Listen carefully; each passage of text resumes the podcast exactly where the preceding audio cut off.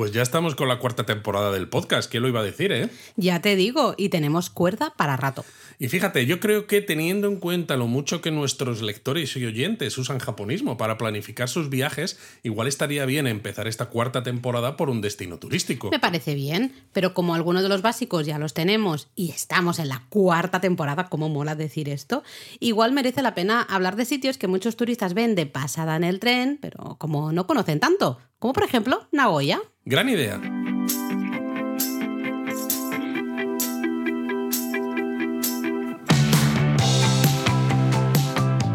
Bienvenidos a Japón a Fondo, El podcast sobre Japón de la mano de japonismo. patrocinado por Lexus. Experience Amazing. Es verdad lo que dices, Laura, de que mucha gente pasa Nagoya de largo, porque la pasas cuando vas de Tokio a Kioto en el Shinkansen, pero es que estamos hablando de la cuarta ciudad más poblada de Japón y uno de los puertos y centros comerciales y de negocios más importantes del país. Y sí, y en cambio, a pesar de su importancia final económica ¿no? dentro del país, pocas veces se cuelan los itinerarios turísticos, aunque yo creo que esto está cambiando. este, este año ha cambiado con la apertura de ese parque Venga, Ghibli. Laura, yo pensaba que ibas a decir que las cosas estaban cambiando porque nosotros siempre decimos que al menos un día en Nagoya puede estar bien. Bueno, es que a ver, Nagoya está situada entre Tokio y Kioto. Entonces, la gran mayoría de turistas pasan por ella, ¿no? Con el Shinkansen, cuando vas a Kanazawa, bueno, por Takayama, ¿no? Shirakawa-go. Está eh, claro que si el viaje que vais a hacer es cortito, pues es posible que no os dé tiempo. Pero en cuanto tengáis una ruta un poquito más larga de días, Hmm. pues a lo mejor merece la pena, aparte de por lo de Ghibli Park, que ya lo mencionaremos aquí un poquito más adelante en este episodio, pero también porque hay cositas interesantes que hacer. Hay muchas cosas interesantes que hacer, hay muchas cosas muy ricas que comer en Ah, ya Nagoya yo. también. Y oye, en un futuro, ¿qué? En un futuro tú querrás ir a Nagoya, pero no subido en un Shinkansen, sino a lo mejor subido en otro tipo de En un tren. tren de levitación magnética, claro que sí. Pero, oye, Luis, antes de irnos de paseo por Nagoya, déjame que te cuente que la editorial RBA presenta mitos y leyendas de Japón, una apasionante colección de versiones novelizadas de historias tradicionales y costumbres japonesas. Oye, pues es verdad. Además, son muchos los japonistas que nos preguntan precisamente por esto, por mitos y leyendas Ya de ves, Japón. Así que con esta colección podéis descubrir el legado de emperadores y samuráis, de dioses, de espíritus sobrenaturales y de seres fantásticos como, atención, Ay, ay, ay. yokais y Bueno. yudeis, y también héroes legendarios que marcaron la historia de la nación. Se trata de una fantástica edición con magníficas ilustraciones que os permitirán, pues eso, descubrir ese Japón ancestral, mitológico, espiritual. Están novelizadas y adaptadas, pues, a los tiempos modernos. Mitos y leyendas de Japón es una forma estupendísima de conocer todas esas historias y esos mitos y leyendas de Japón que es para nosotros imprescindible para amantes de la cultura japonesa. Bueno, tenéis toda la información en mitosjapón.com. Pero bueno, ¿cuántos días recomendamos en Nagoya? ¿no? Porque hemos estado diciendo que mm, Nagoya merece la pena, sí, no, quizás un día, pero va- vamos a hablar un poquito más a fondo. Sí, bueno, nosotros empezamos el, el post diciendo vamos a visitar Nagoya, ¿no? Metemos Nagoya en el itinerario por varias razones que os vamos a dar. Alguna de todas las razones que os vamos a dar os va a encajar seguro porque hay... Empezamos el podcast, no el post. He dicho el post... Hace tanto tiempo que no grabamos que ya se me había olvidado esto de Además, grabar. nuestro amigo Fernando nos va a echar la Fernando, un abrazo desde aquí. Exacto, es el artículo en todo caso. El artículo, no, sí, no, no es un artículo, es el episodio, no, o sea, la base de este episodio del podcast es queremos que visitéis Nagoya. Os Exacto. vamos a dar un montón de ¿Porque razones. nos paga la oficina de turismo No. de Nagoya? No, porque nos da la gana. Eh, os vamos a dar un montón de razones, seguro que alguna de estas razones os encaja. Porque hay razones para todos los gustos, para todos los tipos de viajeros, ¿no? Exacto, Pero bueno, Y si a veces hacemos paradas en excursiones entre Tokio y Kioto, Mm. por ejemplo, simplemente para comer guiosas, pues con más razón. Hamamatsu, te estoy mirando a ti. Claro, pues con más razón hacer esa parada en Nagoya, Claro. ya que además todos los trenes balas en la línea Tokaido Shinkansen, la que conecta Tokio con Osaka, es que todos paran en Nagoya. Claro, es súper fácil llegar muy y Nagoya fácil. nos va a ofrecer mucho. Pero entonces tú me preguntabas cuántos días estar en Nagoya. Hmm. Eh, para mí es una pregunta imposible de contestar, ¿no? Porque depende mucho al final de qué quieras hacer y también del tiempo que dispones en Japón, ¿no? Claro, pero hay que mojarse un poco, Laura. Porque para eso estamos en Japón a fondo y la, los japonistas que nos escuchan esperan que demos un poco más. Mira, te voy a decir yo, A yo ver. sí que me voy a mojar, por ejemplo. Pues si solo quieres ver Nagoya, la ciudad, así rápidamente, pues a lo mejor un día. Si A mí un día se me hace muy justito. Claro, claro, pero dices, es que a lo mejor no tengo mucho más. Si quieres descubrir un poquito de la ciudad y de su ambiente y comer estas cosas ricas y ver el Parque Ghibli, dos días. Si quieres hacer estas dos cosas, pero además, por ejemplo, pues ver algunos de los museos que hay en las zonas de alrededor, o pues yo qué sé. Por ejemplo, el Museo de Trenes, ahora hablaremos Por ejemplo, de el Museo de. Trenes, o imagínate, quieres acercarte a la ruta Nakasendo, ¿no? Entonces, un Hacer día- excursiones Claro, también desde un día Nagoya. ruta Nakasendo, otro día Parque Ghibli Hmm. y el tercer día dices, pues oye, es mediodía el Museo de Trenes y el otro mediodía pues paseo un poco por el centro de Nagoya y me voy a comer cosas ricas, ¿no? Hmm. Te- es todo muy, pues... eh, muy rápido, lo haces todo con, con poco tiempo realmente, pero en tres días pues puedes estar estupendamente. Sí, la verdad es que tiene, aparte de lo que es la ciudad, que tiene mucho, luego hay eso, excursiones, como tú mencionabas, ¿no? Puede ser un buen punto. Nosotros hemos hecho la ruta Nakasendo desde Nagoya y lo bueno es que luego vuelves a Nagoya y puedes disfrutar pues, de esas izakayas, de la comida de Nagoya, del Bueno, ambiente nocturno de la Esto ciudad. depende mucho de cómo sea cada viajero, Claro. porque sabemos de gente que se quiso quedar a dormir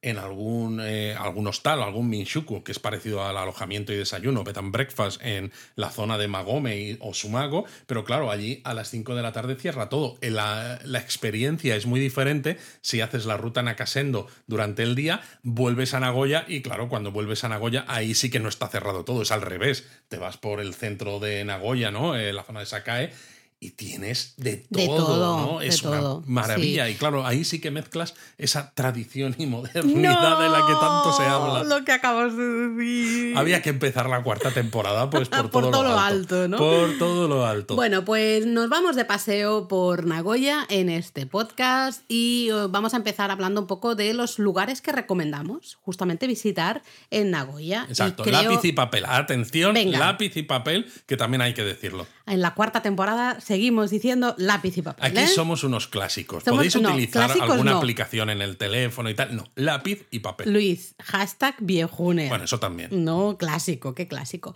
Bueno, pues un lugar, primer lugar que yo creo que deberíamos mencionar en Nagoya es justamente el castillo de Nagoya. El castillo de Nagoya fue completado originalmente, eso sí, en 1615 por ese primer shogun Tokugawa. Oh, qué bien. Así que bueno, si os interesa todo el mundo de los samuráis, el Japón, ¿no? Un poco de, de eso, la e- el periodo Edo, el Japón más feudal, por decirlo de una manera, pues bueno, puede ser una, una buenísima visita. Exacto, lo que pasa es que no es un castillo original, Mm. es una reconstrucción de 1959 porque como tantas otras cosas en Japón, los bombardeos de la Segunda Guerra Mundial pues los redujeron a escombros. Lo curioso es que hasta 2018 se podía acceder libremente al interior de la torre principal, que además estaba muy bien montada. Había un museo muy muy chulo porque había una parte, una de las eh, de los pisos de la torre principal eh, imitaba un poco la Nagoya justamente del siglo XVII, con podías ver algunas tiendas, no, Eh, no sé, Estaba súper chulo. Pero en la actualidad no se puede acceder al interior, ya que se, bueno, se dictaminó que no cumplía con los requisitos de resistencia de terremotos Y además... se cerró se- al público. Claro, pero ¿eh? es que además la torre principal se, se va a desmantelar o se está desmantelando porque se quiere reconstruir siguiendo técnicas y materiales tradicionales. Eso se lleva diciendo hace muchísimos lleva diciendo años. hace mucho eh, vale que ha habido una pandemia de por medio y las cosas se han retrasado. Sí, la no idea inicial yo. era tener esta nueva torre, esta nueva vieja torre para 2028, pero no sabemos si estará lista o no. Es curioso, ¿no? De todas maneras, cómo hay, porque nos, lo vimos también en el castillo de Osu, Hmm. como algunas reconstrucciones nuevas, en lugar de hacerse como las, digamos, antiguas, como la del castillo de Osaka, por ejemplo, o el Bueno, castillo de Kumamoto, ¿no? que utilizan hormigón y materiales los años modernos.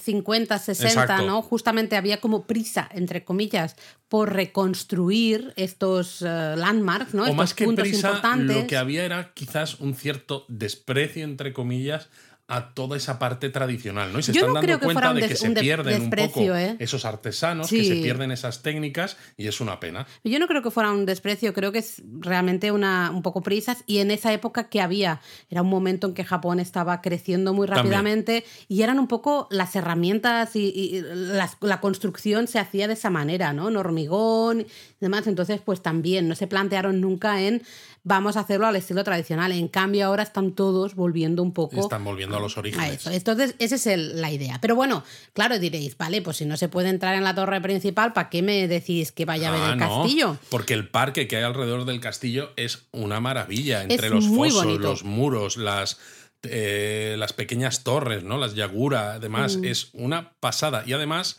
en primavera, cuando florecen los cerezos, está súper bonito, pero también en otoño, cuando cambian los árboles del color de las hojas, el momillí, es otra maravilla. Totalmente, los jardines Ninomaru, es decir, los que estaban en la segunda línea de defensa de este complejo del, del castillo, fueron en su origen los jardines privados más grandes eh, situados al lado de la residencia de un señor feudal. O sea, eran tremendísimos, ¿no? Y hoy todavía puedes tomarte un té, un dulce tradicional en la casa de té, mientras un poco te imaginas cómo era vivir en esa Nagoya en el periodo Edo. Está muy muy bien y bueno, puedes ver muchos detalles más de lo que era el antiguo castillo de Nagoya, pero entre ellos, por ejemplo, tienes el Honmaru Goten. Exacto, el Palacio Honmaru, que fue construido originalmente junto a la torre principal ¿no? del castillo en 1615. En el pasado, pues se usaba como todos este tipo de, palacios ah, que están situados al lado de un castillo, pues para dar cabida un poco a las oficinas administrativas, la residencia del, señor del castillo, ¿no? Del señor de la zona. Lo que pasa que también fue destruido por los bombardeos, en este caso el 14 de mayo de 1945, a poquito de que acabase la guerra, y en este caso sí que se reconstruyó usando técnicas y materiales de construcción tradicionales y reabrió al público en 2018. De hecho, nosotros, cuando lo vimos, todavía estaba en sus últimas fases de reconstrucción. Sí, es curioso porque cuando la última vez que visitamos la zona del castillo de Nagoya pudimos entrar al interior de la torre y en cambio no pudimos entrar al interior del palacio Honmaru. Y ahora es al revés. Y ahora es al revés, justamente. Pero se ve que es, bueno, he visto fotos, es fantástico el Exacto, interior. es- merece muchísimo la Todo pena. lleno, ¿no? De esas eh, salas tradicionales con sus puertas correderas, el tatami, el ciprés. Bueno, se ve que es eh, fantástico, así que nosotros tenemos una excusa para volver a Nagoya solo para al menos ver este, este palacio Honmaru, ¿no? Totalmente. Pero bueno, ¿qué más cosas podemos ver por aquí, Laura? ¿Te refieres al castillo o a Nagoya? No, hombre, ya Nagoya, yo creo que el castillo y lo que todo lo que rodea el castillo, ¿no? El palacio este Ahí queda por descubrir, ¿no? Sí, no, yo creo que merece mucho la pena, pero vamos a seguir avanzando, que hay Vale. que contar más cosas. Vale, pues otro lugar que sí o sí tenéis que visitar en vuestra visita a Nagoya es Sakae. Sakae es un poco el centro neurálgico de Nagoya, el barrio más céntrico, más lleno de tiendas, de bares, de restaurantes, de Bueno, izakayas. es el que yo mencionaba que podían Eso ver si solo tienes medio día, pues dices, ¿dónde te irías en Nagoya, no? Pues a Sakae, porque por ejemplo tienes la Nagoya TV Tower, que fue la primera torre de televisión de Japón, que tiene un pequeño mirador. Dice, A ver, bueno, es, es muy pequeñito y es, muy bajita. no es que sea muy alto, pero Sí. bueno, pues es interesante. Tienes un Pokémon Center en un centro comercial, ¿no? Que para niños o muy fans de Pokémon, pues puede estar muy bien. Hombre, Eh, y también cerca, en la zona, tenemos las eh, JR Central Towers, que son esos dos edificios, dos eh, rascacielos. gemelos, dos- sí, que están Eh, en, la, en la propia estación. Eso es, en la estación de, de Nagoya, y ahí hay un bar, una cafetería, no sé cómo llamarlo, el panorama salón, donde pues te puedes tomar algo mientras disfrutas de las vistas justamente de Sakae, cómo se va iluminando, por Exacto. ejemplo, ese Sakae, De hecho, Nagoya. estas torres están muy bien porque están, como digo, en el propio edificio de la estación. Uno de los dos edificios son las oficinas de JR Central, que es la que gestiona los trenes en toda esta zona centro de Japón. Y en el otro, pues hay centros comerciales, hay tiendas, restaurantes, hay hasta un hotel en el que nosotros estuvimos alojados, porque en uno de esos viajes que pasamos por Nagoya y que queríamos utilizarlo para pues, hacer excursiones como la ruta Nakasendo, nos venía muy bien estar justamente en el propio edificio de la estación Hmm. para no tardar mucho en, en- en empezar a movernos. Sí, la verdad es que fue muy práctico, ¿no? Y desde ahí tenéis vistas muy bonitas también a otro edificio singular de Nagoya. Hay varios edificios. Sí. Luego nos subimos a otro, pero el Mode Gakuen Spiral Towers. Exacto, es una eh, institución educativa, que un edificio de 170 metros que tiene tres escuelas, la Nagoya Mode Gakuen, HAL y Nagoya Isen. Y bueno, es un edificio de Nikken Sekei, este estudio de arquitectura, y es parte ¿no? de, esto, de estas instituciones educativas como la Mode Gakuen Kokun Tower que hay en Tokio. ¿no? Mm. Exacto, en algunos les Shinjuku, gustará ¿verdad? más, es, exacto, en Shinjuku. A algunos les gustará más la de Shinjuku, otros dirán que la de Nagoya es más bonita, etcétera. Ay, son Pero muy diferentes. Son parecidas, pero diferentes. Son parecidas pero diferentes. Toma ya. O sea, aca- acabas de, de explotarles la cabeza a los japonistas. Bueno, había que empezar la cuarta temporada por todo lo alto, diciendo un poco estupideces. No, Son parecidas pero diferentes. No, pero es verdad. Eh, son parecidas pero diferentes. Es que no sé cómo Muy bien, decirlo. Laura. ¿Cuál te gusta más a ti, la de Shinjuku o la de Nagoya? A ver, venga, a ver, mójate. es que tengo más vista, mucho más vista la de Shinjuku, porque aunque hemos pasado varias veces por Nagoya, pero es que por Shinjuku hemos pasado montonazos de veces. Entonces, claro, la de Shinjuku la tengo como más metida en la memoria. Pues ¿no? fíjate que a mí me gusta más la de Nagoya. Porque además tienes unas fotos de la de Nagoya verdad que tengo unas fotos muy preciosas, justamente desde un mirador que recomendamos mucho, que es el Sky Promenade, Exacto. que se encuentra promenade, no sé. Está bueno, en el rascacielos Midland Square, que es el edificio más alto de Nagoya, tiene 247 metros, comparado con otros edificios igual no es para tanto, pero es que encima lo bueno es que está enfrente de la estación central de Nagoya, de estas dos torres gemelas además que decíamos. Entonces es un edificio de 47 plantas y arriba del todo, porque tienes eh, oficinas y demás, pues tienes este mirador, el Sky Promenade.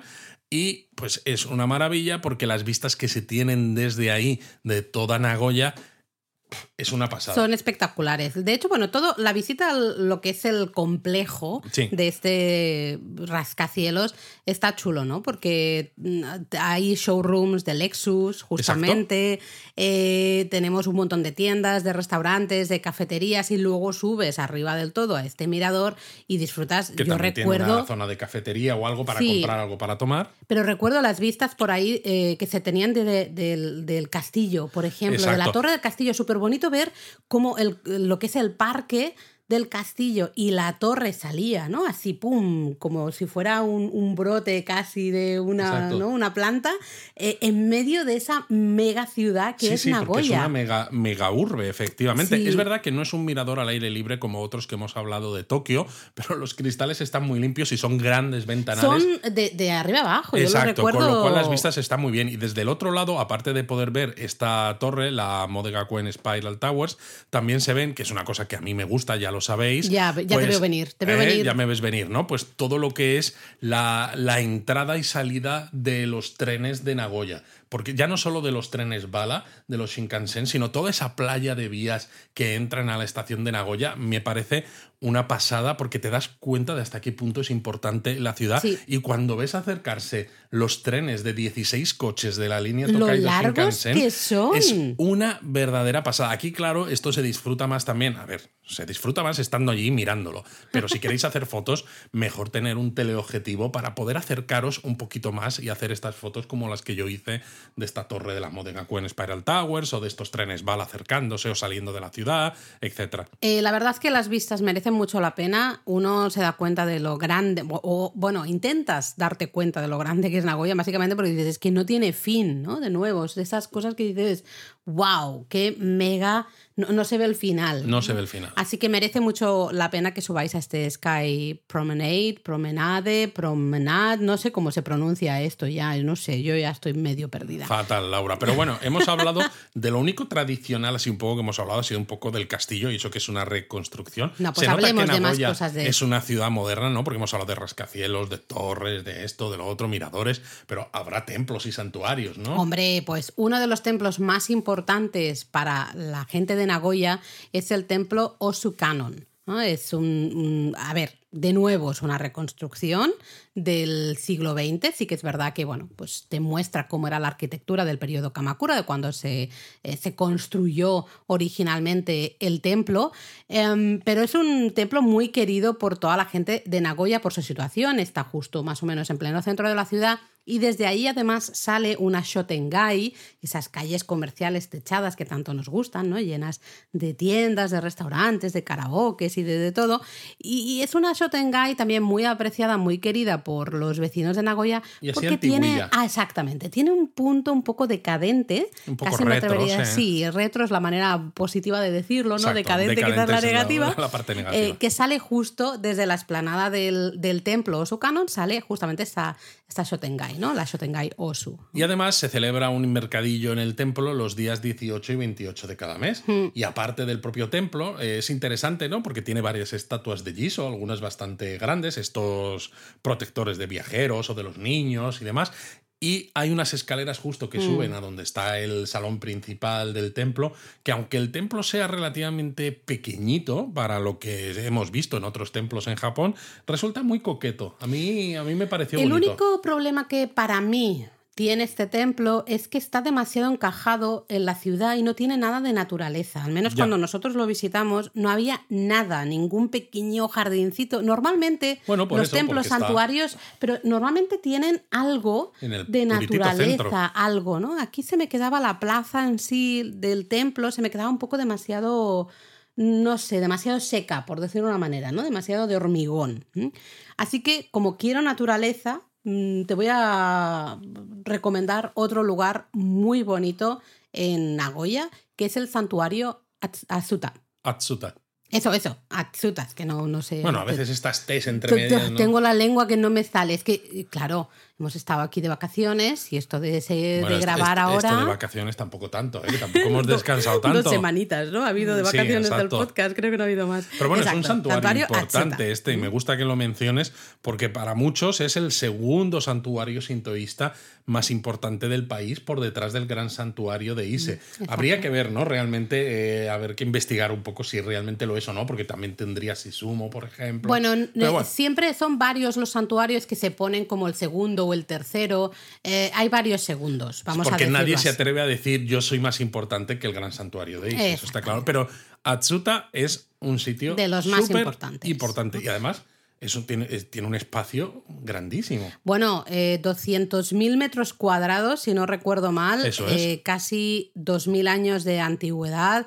Realmente aquí sí que esto es un oasis de paz y de tranquilidad, un pulmón verde impresionante. Tú cuando entras, pasas el primer tori, te metes en un bosque, una especie de bosque, y al final llegas a ese santuario que está eso, rodeado de árboles y de mosquitos si vais en verano. Exacto, ojo, Cuidado. ojo. Hay que comprar en las droguerías a nosotros nos repelentes los porque mosquitos. a nosotros nosotros ese día no llevábamos repelente para los mosquitos, nos comieron vivos. Eh, pero precioso, precioso, Es curioso de todas maneras cuando dicen, ¿no? Ellos que oh, casi dos mil años de antigüedad y dices, pero a ver señores, si a lo mejor no había ni sintoísmo todavía o bueno, había, pero no había ni japoneses. Sí había un lugar de culto o un lugar... Eh, de, conexión, con, la naturaleza, un lugar especial, y de ahí pues surgió el santuario, o primero un, pues es un lugar de culto, y luego se transformó en santuario, luego se transformó en el santuario Atsuta, etcétera, etcétera. ¿no? Yo creo que al final va un poco por ahí. Em, claro, tú decías, es muy importante este, este santuario, de hecho, la gente de Nagoya lo llama Atsuta-sama, ¿no? como, como con respeto. Bueno, exacto, el sama es la, el sufijo que emplearíamos con con un cliente, ¿no? Para un honorífico para posicionarle muy por encima. Exacto, pero claro, es que en el santuario Atsuta se encuentra consagrada Amaterasu, ya sabéis que es, bueno, justo el último episodio de la tercera temporada del podcast será ese mito de la creación de Japón. Hablábamos Así que ya sabéis quién es Amaterasu. Exacto, pero es que además aquí en el interior de este santuario se encuentra guardadita, bien tapadita para que nadie la vea, pero está ahí. O eso dicen. O eso dicen, supuestamente, la espada sagrada Kusanagi. Que es uno de los tres tesoros sagrados de Japón, junto al espejo Yatano Kagami y a la joya Yasakani no Magatama. Y estas, estos tesoros imperiales estos tesoros sagrados son los que eh, aparecen en la entronización de un emperador, por ejemplo, como pasó con el nuevo emperador de Japón. Lo único que, claro, a él le presentan una caja. Una caja con una tela encima ni que nada. se lo ¿eh? presentan la abren, ni el propio emperador que está siendo entronizado la abre también, ni nada. Con lo cual, pues bueno, pues todos nos creemos que el santuario tiene la espada sagrada, pues nos lo creemos desde hace cientos o mil, de, mil, mil años. Y ya está. Bueno, es un poco lo que reflexionábamos, ¿no? Con esos túmulos también funerarios y esas, esa mm, negatividad o negación, no me sale ahora la palabra, o, eh, por parte ¿no? de, la, de, de, lo que sería la oficina imperial de investigar ciertas cosas, que al final vende más el mito, Pero un poco la leyenda. Mí- yo esto no lo termino de entender mucho porque precisamente en un país donde ciertos rituales y ciertos mitos están tan embebidos en el día a día de la población, creo que no pasaría nada por investigarlo o por verlo, porque podría seguir creyendo en esos mitos de, de igual manera, o a lo mejor de una manera diferente, Ah, es que a pero lo lo mejor es- seguirías creyendo. No lo sé, no lo sé. Yo creo que hay una parte así de miedo o de querer seguir con el status quo, ¿no? Al final y no cambiar nada. Porque es lo que decíamos, cre- se cree que, bueno, se dice que la, eh, justamente la espada está aquí en el santuario Atsuta, luego que el espejo se encuentra guardado en el gran santuario de Ise y eh, me falta la, La Magatama, la joya, eh, se dice que está guardada en el Palacio Imperial de Tokio. Pero Eso es lo nadie que sabe dice. nada de esto. Luego también la espada, claro, aparece justamente en esas ah, batallas, ¿no? De 1185 en um, Dan Noura. Dan Noura. Claro, se sabe, se dice que, que, que supuestamente desapareció en el mar ahí, con ese pobrecito príncipe que, que murió ahí ahogado, ¿no? Justamente. Ahí en Pero- Shimonoseki, al lado. Exacto, eh, pero, pero claro, se dice, bueno, pues es que reapareció, ¿no? Volvió, la recuperaron. Bueno, eh, no sabemos evidentemente si esa es una espada original de al menos el siglo XII o no, si es una réplica, de cuándo es la réplica, quién hizo la réplica. No se sabe absolutamente nada de ninguno de, de esos tres tesoros, ¿no? Y tenemos que creer un poquito, pues bueno, en esta leyenda.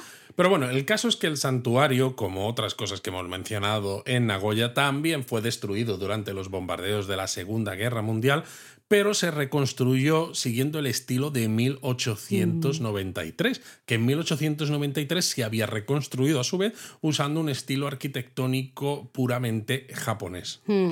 Eh, de hecho, el salón principal fue reconstruido en 1955, el Salón del Tesoro en 1966. Un salón del tesoro, Laura, que tiene más de 4.000 reliquias. Es una barbaridad. Es muy bonito la reconstrucción. La verdad que de estas reconstrucciones que tú puedes decir, bueno, pues es moderna, pero sigue un poco el estilo clásico, el estilo de arquitectura sintoísta clásica. Claro, y pero- es hiper bonito. Cómo encaja también en el verdad, entorno. Pero te hace preguntarte, ¿no? Cuando se reconstruye siguiendo un estilo arquitectónico puramente japonés, es porque lo que había antes era quizás una amalgama de estilos. Hmm. Y eso también era muy japonés, porque al final Japón, ¿no? Siempre lo hemos comentado, ha tenido una gran influencia de culturas que han llegado a través de la península de Corea. Entonces, claro, ves el santuario hoy y puedes pensar, oh, qué bonito es, que es verdad que lo es, pero qué 100% japonés, pero es que también es lo que han querido transmitirnos. Bueno, es que refle- esto podría dar para otro episodio del podcast porque realmente no había una arquitectura sintoísta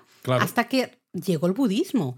Con la llegada del budismo en el siglo VI, Ocho, ¿no? eh, sí, no me recuerdo, eh, es cuando dicen, anda, mira, esta gente, ¿no? Los del budismo están haciendo templos específicos, ¿no? Con un estilo específico, una construcción específica, un tipo de arquitectura específica para los templos budistas. Y entonces ahí es cuando, oye, pues nosotros también vamos a tener arquitectura específica para nuestros santuarios. Claro, pero ¿no? aún así Hay muchas, eh, muchas mezclas de estilos, porque es eso, hay mucho sincretismo religioso. Mm, y en Japón, además, nunca les había importado demasiado que hubiera estas mezclas, ¿no? Pero justo en esos años donde se hace esa reconstrucción, que fíjate, estamos en pleno periodo Meiji, donde se quiere establecer, ¿no? Una idea de un Japón unido, un Japón donde todos los japoneses, ya sea desde Okinawa hasta Hokkaido, ¿no? mantienen una misma idea de lo que es el país, ah, se pasa a una arquitectura puramente de estilo japonés, ¿no? Para dejar de lado todo lo que suene a influencia externa. Sí, sí, sí, sí.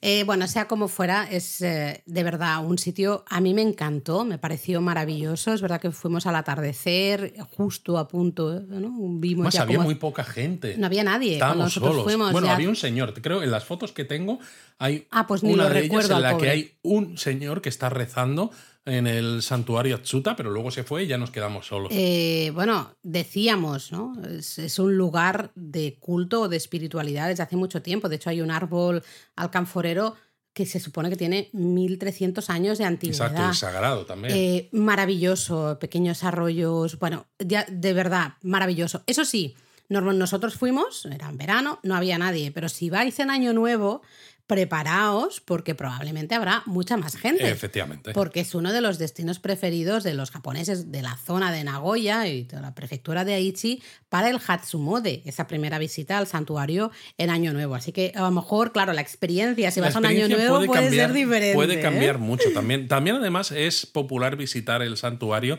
durante el festival Hatsu Ebisu, dedicado al dios Ebisu, uno de los siete dioses de la buena fortuna, los Shichifukujin. Y también, como curiosidad, podemos tomar fideos kishimen, que son una especialidad local de Nagoya, en un pequeño restaurante que hay en el santuario, en Qué el maravilla. complejo del santuario. Esto es Así que nosotros no pudimos porque justo ya cerraba, llegábamos eh, tardecito, lo vimos justo abierto, pero ya no nos daba tiempo. Pero ahí va la recomendación, Exacto. por si os que, al- que alguien lo haga por nosotros. Eh, ahí está.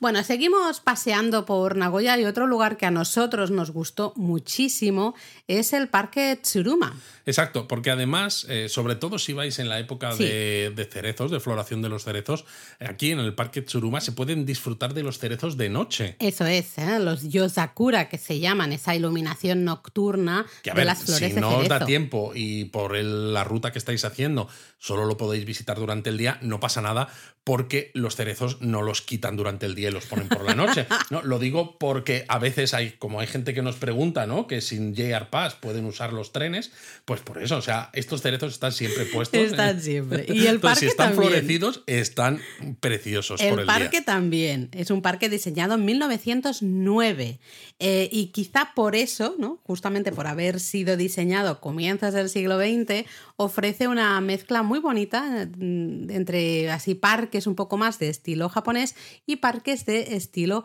occidental. La verdad es que es muy chulo ver, ver ese contraste, ¿no? La zona Mm. oeste del parque es muy occidental, tenéis una fuente, parterres llenos de flores, una, Una rosaleda, rosaleda, sí. incluso que dices, madre mía, ¿no? Esto qué occidental es, y te vas a la zona este del parque y es más de, de- de estilo japonés, y es aquí donde hay más de 1200 eh, árboles de cerezo, que es un sitio fantástico para hacer los picnics de Hanami, ya sea por el día o por la noche, pero por la noche es verdad que con esa iluminación, Está ¿no? todo iluminadito con esos farolillos. y con los puestecillos Ah, de está todo comida, lleno de todo puestos de iluminado y comida. demás, pues queda, queda muy chulo. Eso sí, está muy lleno de gente. Está claro. muy lleno de gente, pero es un lugar, si estáis por la zona en época de floración de cerezos, como tú decías, yo creo que es el lugar ideal para disfrutar del hanami, para ver cómo los japoneses disfrutan de la floración de los cerezos, cómo ponen ¿no? esos plásticos azules eh, debajo de los árboles de cerezo, cómo beben hasta el anochecer, están con amigos, con familia, con compañeros de trabajo, disfrutando un poco de, de esas flores, ¿no? Y un poco de la vida Totalmente. al final. Pero bueno, el caso es que en el parque también hay casas de té. Fíjate que son edificios tradicionales de ciprés japonés en los que se pueden hacer ceremonias del té y también tienen clases de arreglo floral y kebana, de sesiones de haiku, tanka, música tradicional y otros. Es decir, que es un parque que puede ser interesante si hay cerezos, si no los hay también, si queréis, pues eso, actividades tradicionales o si simplemente queréis relajaros un poco y estar en una un paseo, un parque con la fuente, con no sé, esa glorieta que tiene, eh, mola mucho, es un parque muy bonito. Nosotros, de hecho, eh, fijaros cómo es, esto lo hemos comentado quizá en alguna otra ocasión, pero cuando hicimos la ruta Nakasendos, nosotros estábamos alojados en Nagoya, lo hemos mencionado antes, e hicimos la ruta Nakasendo Fuimos andando, visitamos Magome, fuimos andando de Magome a Tsumago, de Tsumago volvimos a Nagoya y nos, nos dio tiempo a ir al hotel, ¿no? descansar cinco minutos, darnos una ducha, cambiarnos un poco y luego salir para ver esos cerezos nocturnos, ¿no? esos yosakura, en este parque, el parque Tsuruma. Y cuando, salimos de aquí, como había mucha gente en los puestos de comida, nos dio tiempo también a volver al centro sí y a cenar por allí. A cenar, ahora hablaremos de las comidas, ¿no? Pero cuando a veces nos preguntáis de la ruta Nacacendo, ostras, cuántas horas, qué tal, y nosotros íbamos con Eric, que era, bueno, no sé, tenía siete años, creo, ocho años. es eh, verdad que los ocho kilómetros de ruta Nacasendo al final se le hicieron un poquito largos. El último kilómetro, último, kilómetro y medio. Le costó un poco. sí, ya estaba en plan, bueno, ¿qué pasa? Eh, ¿Llegamos o no llegamos? ¿no? Pero bueno, em, una curiosidad que te quería contar es que la estación de JR y de metro que hay cerca del, parque se, del parque se llama Tsurumai. Anda. Eh, que es baile, en japonés significa el baile de la grulla, ¿no? Entonces mucha gente piensa que el nombre del parque es Tsurumai. Pero no, el nombre del parque es Tsuruma que significa además una cosa diferente, significa lugar donde corre el agua. Lo curioso es que hubo ahí un mejunje, ¿no? De eh, que si los kanjis estos de Tsurumai de la estación, pero el nombre de Tsuruma, al final se eh, usaron los kanjis de Tsurumai de la estación para transcribir el nombre del parque, pero realmente se lee Tsuruma, no Tsurumai. Vaya lío. Es un lío, pero muy grande. O sea, yo, yo me he quedado casi más lioso que antes de, hacer la anotación, Laura. Bueno, va, seguimos paseando por Nagoya. Otra eh, recomendación, especialmente para la gente que os guste el tema de la artesanía o los ¿no? un poco procesos de artesanía local, pues podría ser, por ejemplo, los jardines Noritake porque son ideales para conocer un poco más la industria de la cerámica de oh, Nagoya, porque Noritake es eh, una empresa líder en el sector justamente de la cerámica de Nagoya. Y además eh, hay exposiciones ¿no? con artículos de principios del siglo XX, eh, se puede ver todo el proceso y lo puedes hasta intentarlo tú, ¿no? A ver cómo se te da esto de, hacer cerámica por esta zona. Si os interesa la cerámica, pues puede ser un lugar ideal. Pero Decíamos al inicio de este episodio que Nagoya ahora sí que empezaba ahora a estar... se ha puesto en el mapa. Yo creo que ahí lo han hecho muy bien, eh, lo que es el alcalde o los políticos ¿no? de Nagoya, porque yo entiendo, que esto lo hemos mencionado, lo habíamos hablado muchas veces, entiendo que se les tenía que quedar un poco la cara de tontos, viendo todos los los guiris, ¿no? Todos los turistas en el Shinkansen, para arriba, para abajo, de Tokio a Kioto, de Kioto a Tokio. Y los que todos no, pasando por hacia Nagoya. Takayama. Y es como, hombre, pero quédense, señores, quédense. ¿Pero por ¿Dónde qué no van? se quedan? ¿Dónde van? ¿Por qué? Oye, venid a Nagoya, venid a Nagoya. Bueno, pues oye, con la construcción de ese parque Ghibli, yo creo que ya mucha gente, al menos una noche en Nagoya, a lo mejor pasa. Es verdad que nosotros hemos conseguido que alguna gente ya se quede un poco en Nagoya antes de esto, porque claro, el parque Ghibli está en lo que es el parque de la Expo de Aichi. Mm.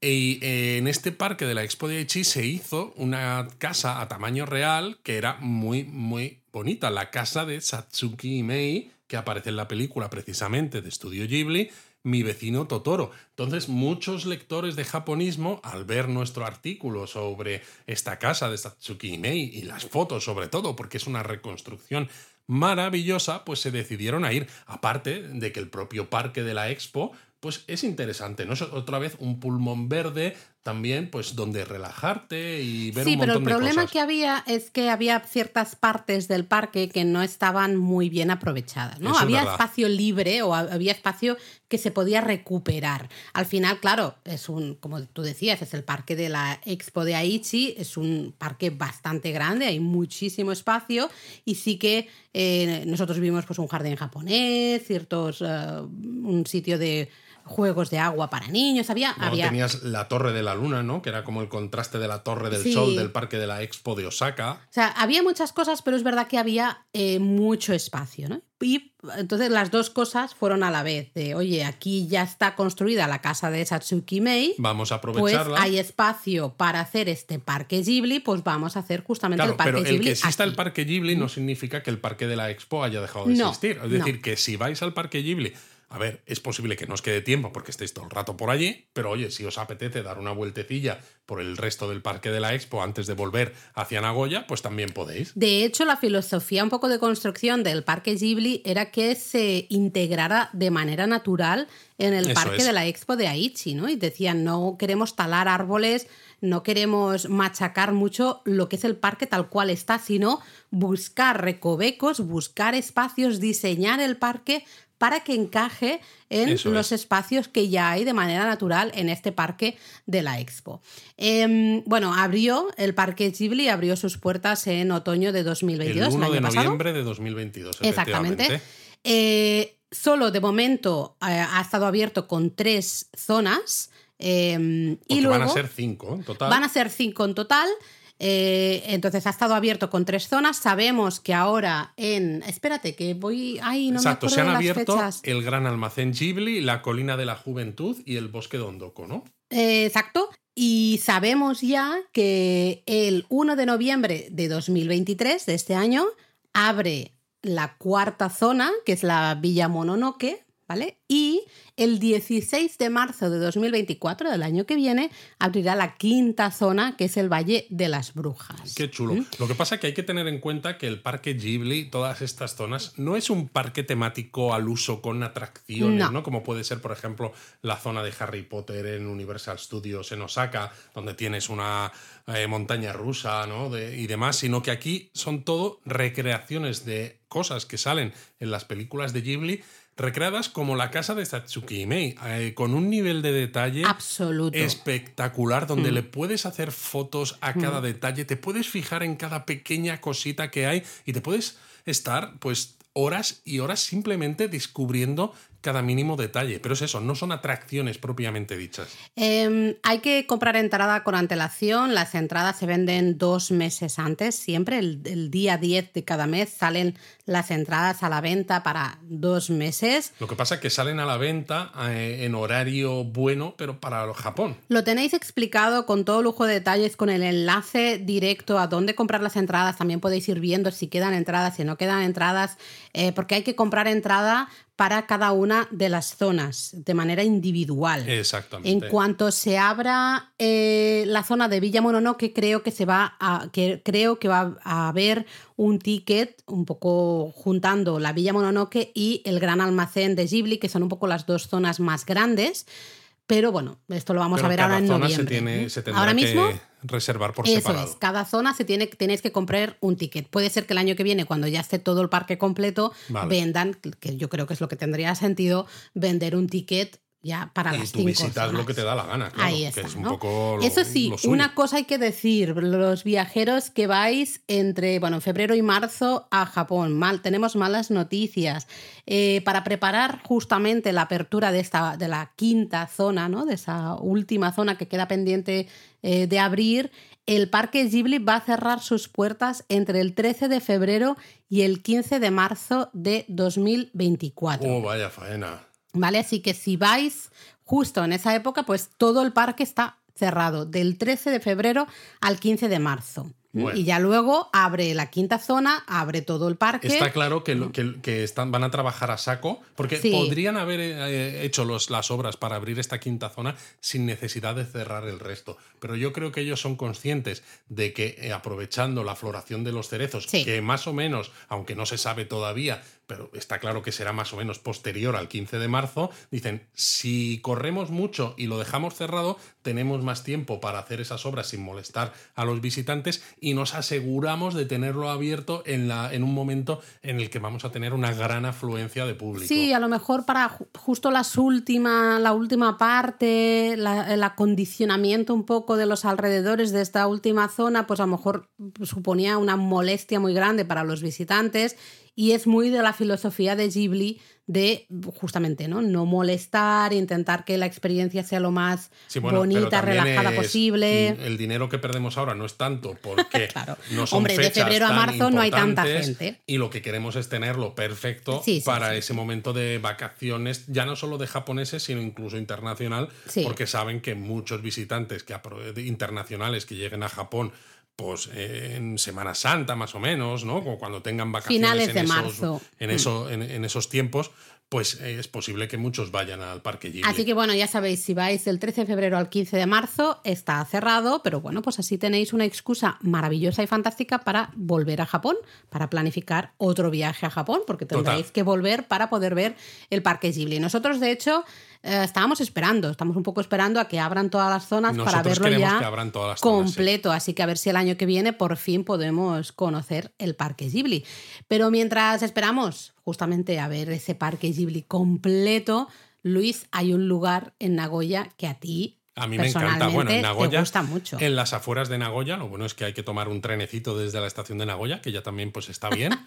y es el Museo de Trenes de JR Central, que el nombre oficial es SC Maglev and Railway Park. Eh, es una pasada porque no solo hay trenes y locomotoras eh, modernos, sino también históricos, ¿no? Se puede aprender mucho sobre el desarrollo de los ferrocarriles en Japón, pero también incluso sobre el desarrollo del maglev. Porque, Mm. claro, el desarrollo del maglev ahora mismo se está construyendo la línea que va desde Shinagawa en Tokio hasta Nagoya. Y todo esto lo está gestionando JR Central. Entonces, por eso, si comparas los tres grandes museos de trenes que hay en Japón, el que gestiona JR East, que está a las afueras de Tokio, ¿no? Por Saitama, por ahí. Sí. El que gestiona JR West en Kioto y el que gestiona JR Central Este a las afueras de Nagoya.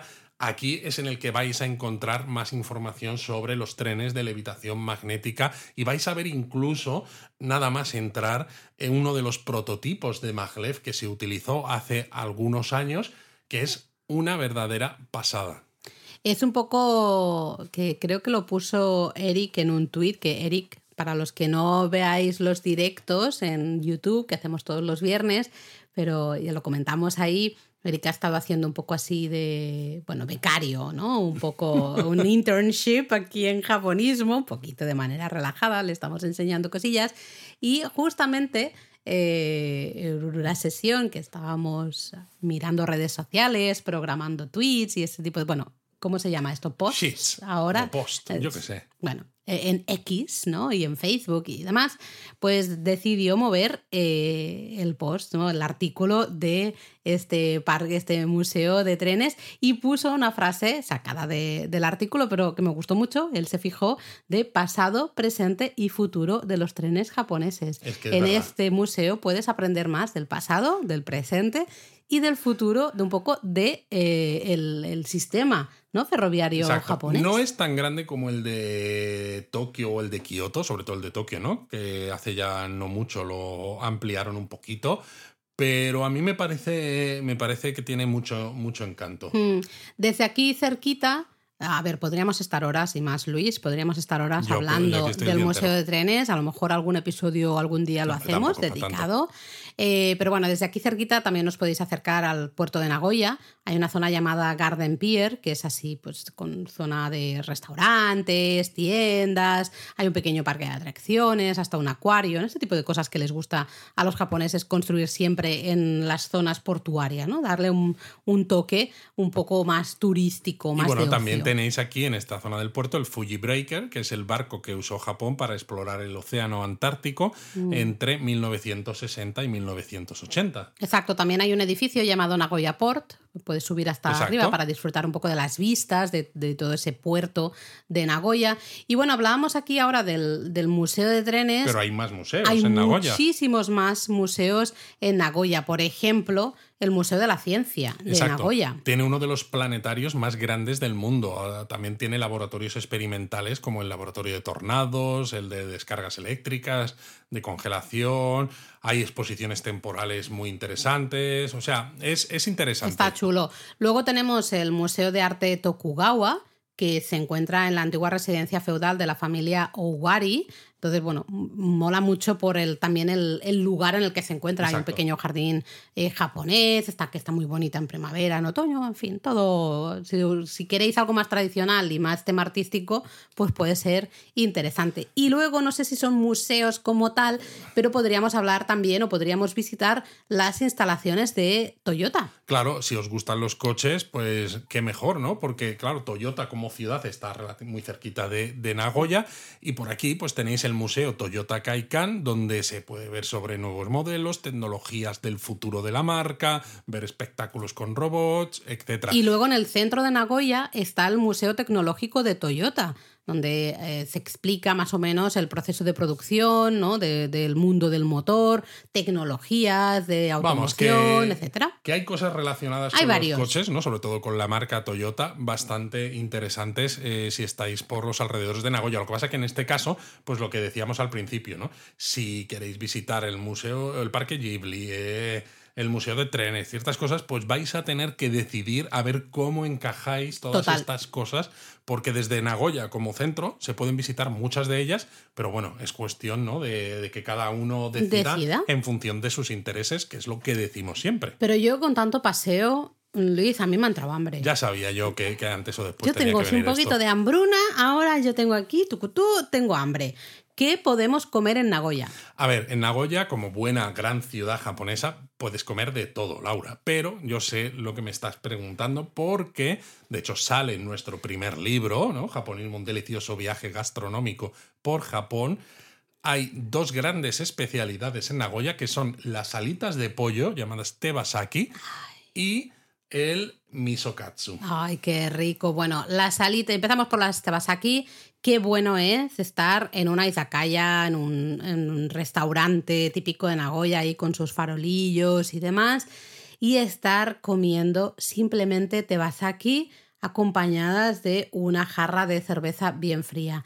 Eso es un planazo. Sí, porque estas alitas eh, tienen el exterior muy, muy crujiente, la, están muy, muy ricas. Yo ¿eh? no soy de alitas en general, no me terminan de gustar mucho, pero me gustan, por ejemplo, las alitas que es cuando son así muy picantes, ¿no? Si no, si son alitas normales, me dan un poco igual en general.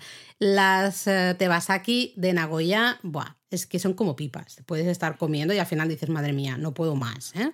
Y luego tú has hablado del misokatsu, ¿no? Justamente ese eh, tonkatsu, recordáis, hemos hablado de Japón tonkatsu. Es muy típico comer tonkatsu y mm. encontrar muchos restaurantes donde comer tonkatsu, pero suele ir acompañado pues de una salsa dulzona, que te gusta decir bueno, a ti. la salsa tonkatsu. Que es la salsa tonkatsu. Lo que pasa que en Nagoya, pues en lugar de esto se le pone una salsa de miso mucho más densa, más contundente, exacto. Y a mí me parece que la mezcla del tonkatsu con esta salsa de miso rojo es perfecta. Sí, porque ese miso rojo es un poco más salado, el tonkatsu es más dulcecito, casi me atrevería a decir. No sé, combina, la verdad es que combina muy bien. Tenemos más recomendaciones de qué comer en Nagoya en este primer libro que tú has mencionado, así que ahí lo dejamos para que le echéis un vistazo al capítulo de Nagoya. Aunque bueno, de todas maneras, si a alguno le apetece comer especialidades de Nagoya, estas dos que hemos dicho, hay una cadena de restaurantes que se llama Sekai no Yamachan. Cierto. Que la tenéis por todo Japón. evidentemente, si estáis en Nagoya vais a encontrar Sekai no Yamachan casi en cada esquina. Levantas una piedra y sale un Sekai no Yamachan. Pero los hay también en otras ciudades de Japón. En Entonces, Tokio, en Kioto. Pues es una manera de decir, oye, mira, pues en mi viaje yo no paro por Nagoya porque no muy me mal, termina de encajar. Muy mal. Pero esta idea que me han dado de las alitas y el misokatsu sí que me gusta. Pues me voy a ir a un Sekai no Yamachan. Em, bueno, podríamos estar hablando mucho más de Nagoya, podríamos recomendaros muchos más sitios que están más o menos a las afueras de Nagoya, como el, Valle Korankei, por ejemplo, maravilloso en otoño, eh, Nagashima Resort, ¿no? Este parque un poco de ocio, de atracciones. Otra cosa que a mí me gusta mucho, Legoland. Legoland, Legoland. es una de las últimas adiciones a la oferta de ocio en la ciudad, pues es fantástico. Ahí está. Luego también excursiones, ya hemos hablado de Magome, Tsumago, ¿no? La ruta Nakasendo. Inuyama, por ejemplo, ver el castillo de Inuyama, precioso si vais en época de floración de los Es una excursión de día parecida a otras que hemos dicho, porque si vais más o menos tempranito, llegáis a ver todo el castillo de Nuyama, el paseo todo el eh, parque, pegado al río los santuarios demás, de su vida. Pero luego llegáis para pasar la tarde en Nagoya. Sí, sí, sí. Hay un montón de opciones más. eh, pero bueno, esperamos que con esto poquito que os hemos eh, mencionado en este episodio os hayamos animado un poco a visitar Nagoya. Lo que sí, yo creo que esto es un clásico, Luis. Quiero que nos digas cómo llegamos a Nagoya, porque claro, hemos hablado de Nagoya, ¿cómo llegamos a Nagoya? Pues mira, a Nagoya puedes llegar en avión. Si estáis en cualquier otro punto de Japón muy lejano, tenemos el aeropuerto Chubu Central. Es un, un aeropuerto muy importante. Es aeropuerto importante, quizá más pequeño que otros. Hay algunos vuelos internacionales, pero sobre todo a la zona de Asia Oriental Sí, y sudeste asiático, sí, ¿no? No tanto internacional, pero es Mm. eso. Si a lo mejor, yo qué sé, estáis en Hokkaido y queréis visitar Nagoya, pues un vuelo Sapporo Centrair es perfecto. Pero evidentemente, ¿no? La manera en la que ma- la mayoría de gente va a llegar a Nagoya es en tren, porque Nagoya es una de las principales estaciones de la línea Tokaido Shinkansen.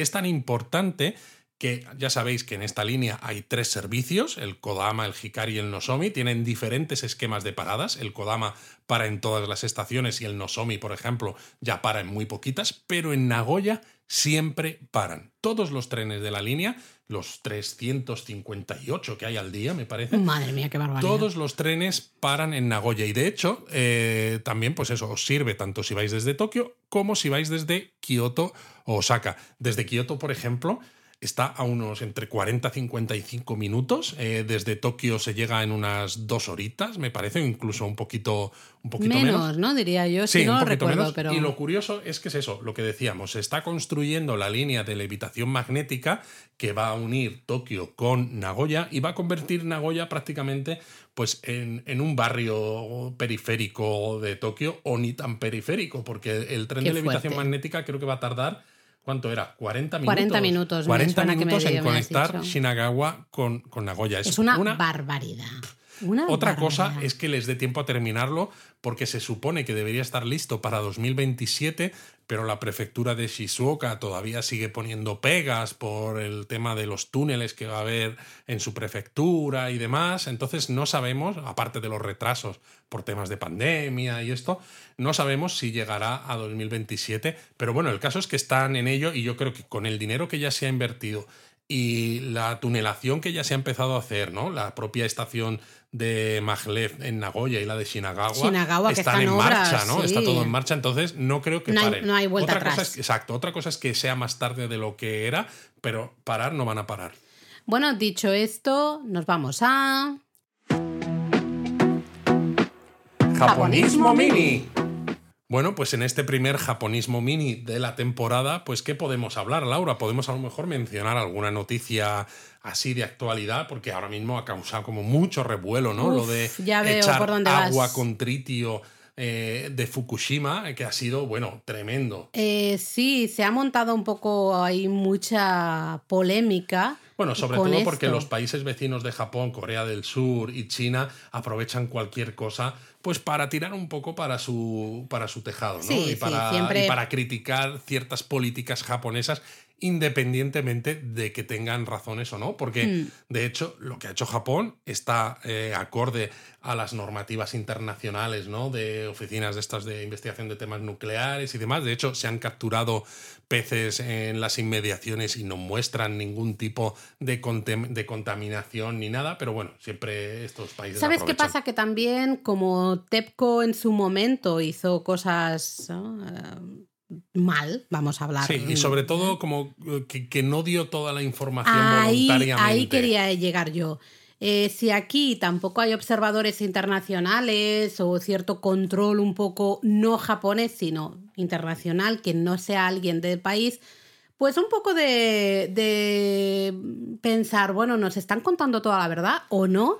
Entiendo que pueda, Sí, que pueda lo, haber. lo que ha sido muy curioso es que el primer ministro japonés, Kishida, y algunos otros miembros de su gabinete han aparecido en medios de comunicación comiendo pescado precisamente para demostrar que no hay ningún tipo de problema. Y a los que somos de España, eh, esto lo vamos a contar aquí también, pues anécdota viejuner, pues nos hace mucha gracia porque en España, cuando todavía estábamos en plena dictadura franquista, un bombardero estadounidense pues se le escapó un misil nuclear eh, en una zona de España, en Palomares, ¿Y qué se les ocurrió? Eh, pues uno de los ministros que había, eh, y junto con el embajador, creo, estadounidense, pues decidieron darse un baño en la playa donde había caído precisamente esta bomba nuclear para demostrar que no había ningún tipo de problema ni de contaminación nuclear ni nada, ¿no? Entonces ver a Kishida hoy comiendo pescado de Fukushima para demostrar a los ciudadanos japoneses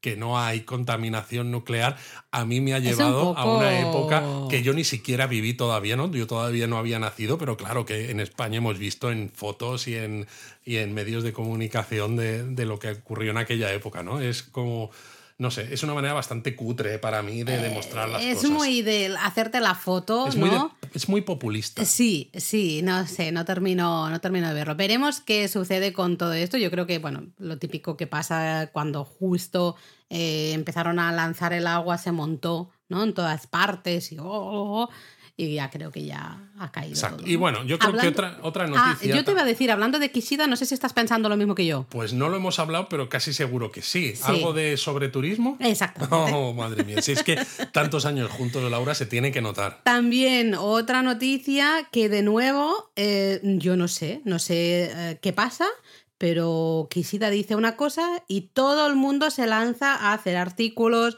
a hacer reels, a hacer directos, a venga a hablar de historias como si Kishida hubiese dicho algo mm, impresionante cuando lo único que dijo es básicamente que a lo mejor, oye, que habría que poner alguna, mm, hacer algo, pero así, de esta manera que hablan los japoneses tan vagamente, contra el eh, sobreturismo. Fijaros cómo será que al a la hora más o menos de decir Kishida eso, que no dijo realmente nada más y tampoco dio detalle, ya teníamos gente preguntándonos, eh, ¿sabéis cómo, qué va a pasar? Porque es que yo viajo en noviembre a Japón, ¿cómo me van a afectar las medidas que ha dicho Kishida? Es como... No ha dicho ninguna medida. ¿no? ha dicho nada. Lo único que dijo es, ah, es que bueno, a lo mejor sí que habrá que hacer algo con Ok. que aquí hay que pues tener en cuenta lo que decimos muchas veces de cómo funciona el idioma japonés también. de que a veces se dicen cosas y son todo eh, potenciales, todo, posibilidades, todo muy vago para, no pillarse las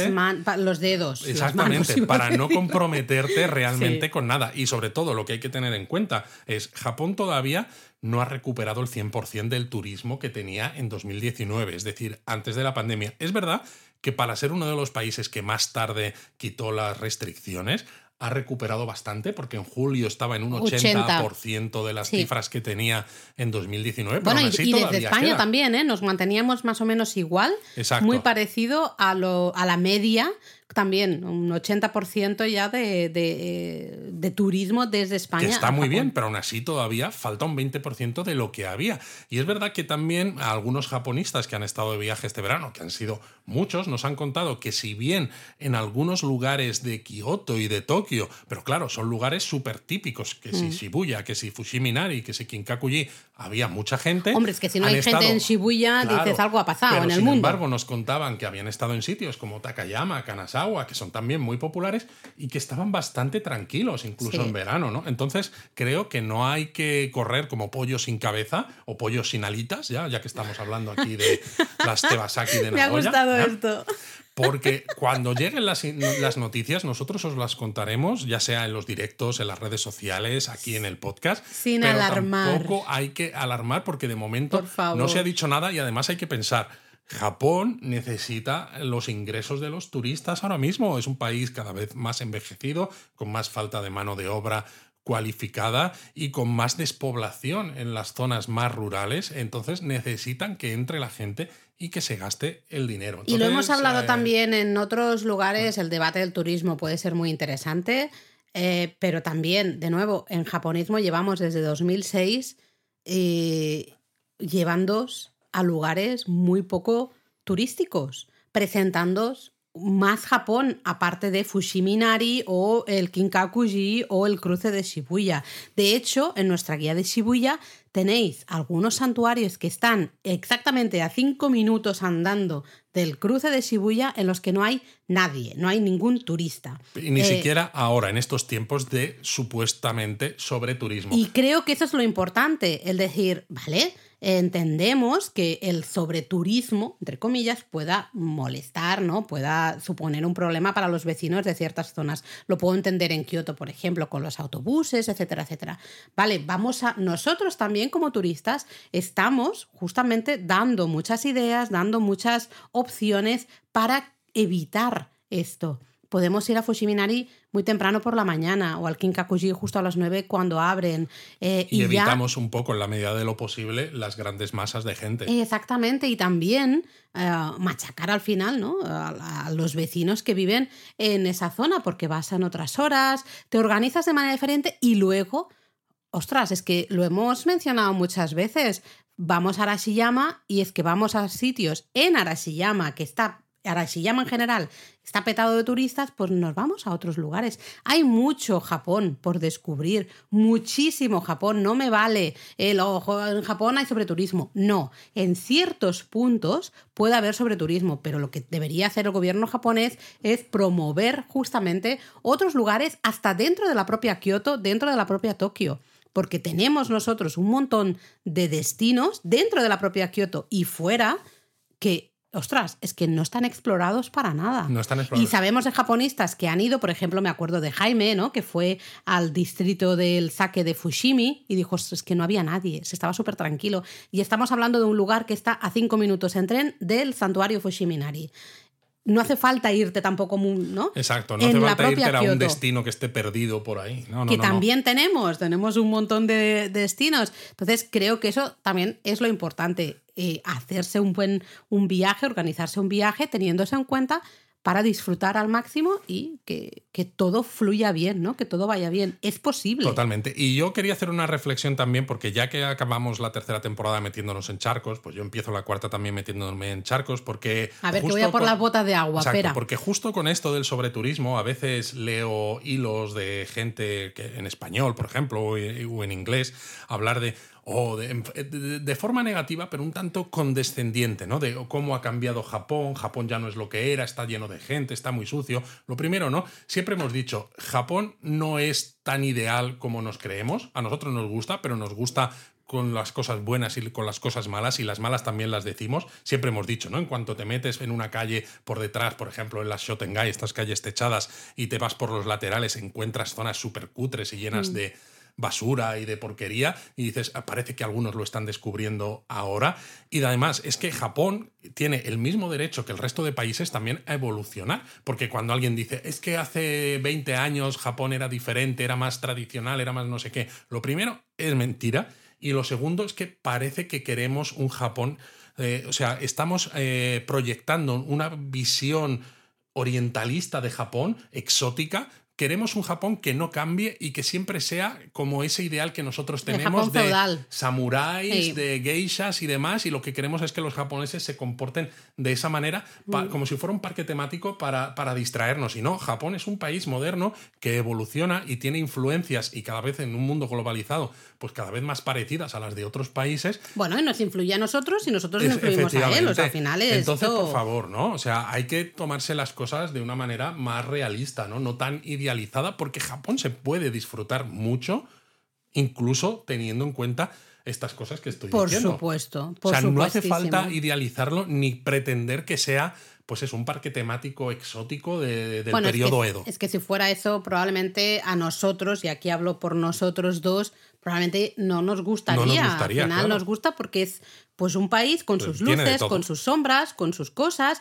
Eh, no todo es blanco y negro, hay muchos grises, ¿no? Eh, hay mucho por explorar. Entonces, bueno, estoy muy de acuerdo contigo. A mí estos hilos de gente que dice, "Oh, es que yo fui en el año 2006 y ah, cómo ha cambiado Japón, qué horrible. Vale, ok, vale. Um, ok, boomer, no, no sé, es un poco así. Totalmente, Mira, yo he vivido en Kioto en el año 2000, he vivido en Osaka en el año 2003. ¿Japón ha cambiado? Sí. ¿Monto hay historias? No. Pero es como Porque España, tampoco ¿no? es pa' Por- tanto. Hablamos de lo nuestro, los que nos escucháis desde otros países, supongo que podéis decir lo mismo, pero por ejemplo, España también es un país que en los últimos 40 años ha cambiado muchísimo. Y por suerte. Y por suerte, porque ha cambiado a mejor, a pesar de que haya cosas problemáticas hoy en día. Pero bueno, hemos siempre porque cambiado a mejor. seguimos en evolución, Claro, siempre. Entonces, ¿qué pasa? Alguien que visite España puede decir, hacer un hilo, ¿no? Me gustaría leerlos a lo mejor. Es que España no es lo mismo que hace 40 años, ¿eh? es que ya no es las cosas. Bueno, eh, ahora que vivimos en Málaga, pues esto es interesante porque hay mucha gente que te va a poner fotos de la Málaga de hace 40 o 50 años y la Málaga de hoy. Y ahí hay mucho debate y puede ser muy interesante. Lo que no acepto es el simple hecho de decir, "Oh, es que antes era mejor. Es Mm, la romantización de un pasado Exacto. imaginado. Eso Y- y es más, lo que a mí no me vamos gusta a ver de, todos cómo estas- vivía. de todos estos hilos.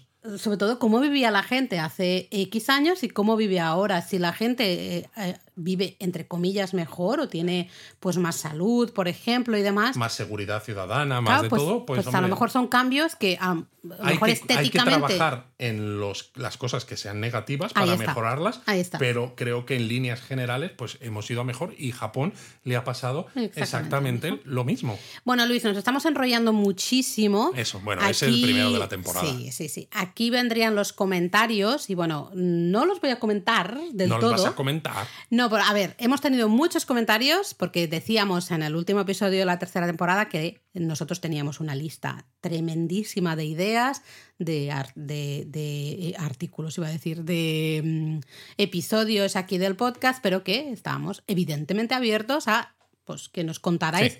de qué queríais ah, episodios, ¿no? Nos habéis dado un montón de ideas, algunas muy divertidas porque dices, ostras, eh, yo no voy a hablar de yokai, ya tenéis el Madre mía, los leyendas". yokais, ¿eh? Mira que justo eso, tenéis lo que hemos dicho al principio.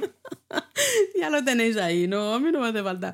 Pero nos las hemos apuntado todas vuestras ideas y vamos a intentar, de hecho ya hemos hecho algunos cambios en, en lo que era el esqueleto un poco, ¿no? El, La planificación. la planificación de esta cuarta temporada y ya hemos cambiado algunas cosillas para, pues bueno, dar respuesta a vuestros deseos. Muy bien, pues entonces nos queda hablar de la palabra japonesa, Laura. Vale, pues bueno, como estamos en Nagoya, nos gusta comer porque somos así, pues la palabra japonesa la hemos mencionado antes, hemos dicho tebasaki, que son, hemos dicho las alitas, ¿no? Las alitas de pollo, tebasaki, típicas de Nagoya. Bueno, si buscáis tebasaki en Google vais a ver que se escribe con tres kanjis, tres ideogramas diferentes. El primero es el de mano. Eso es. El segundo es el de pluma.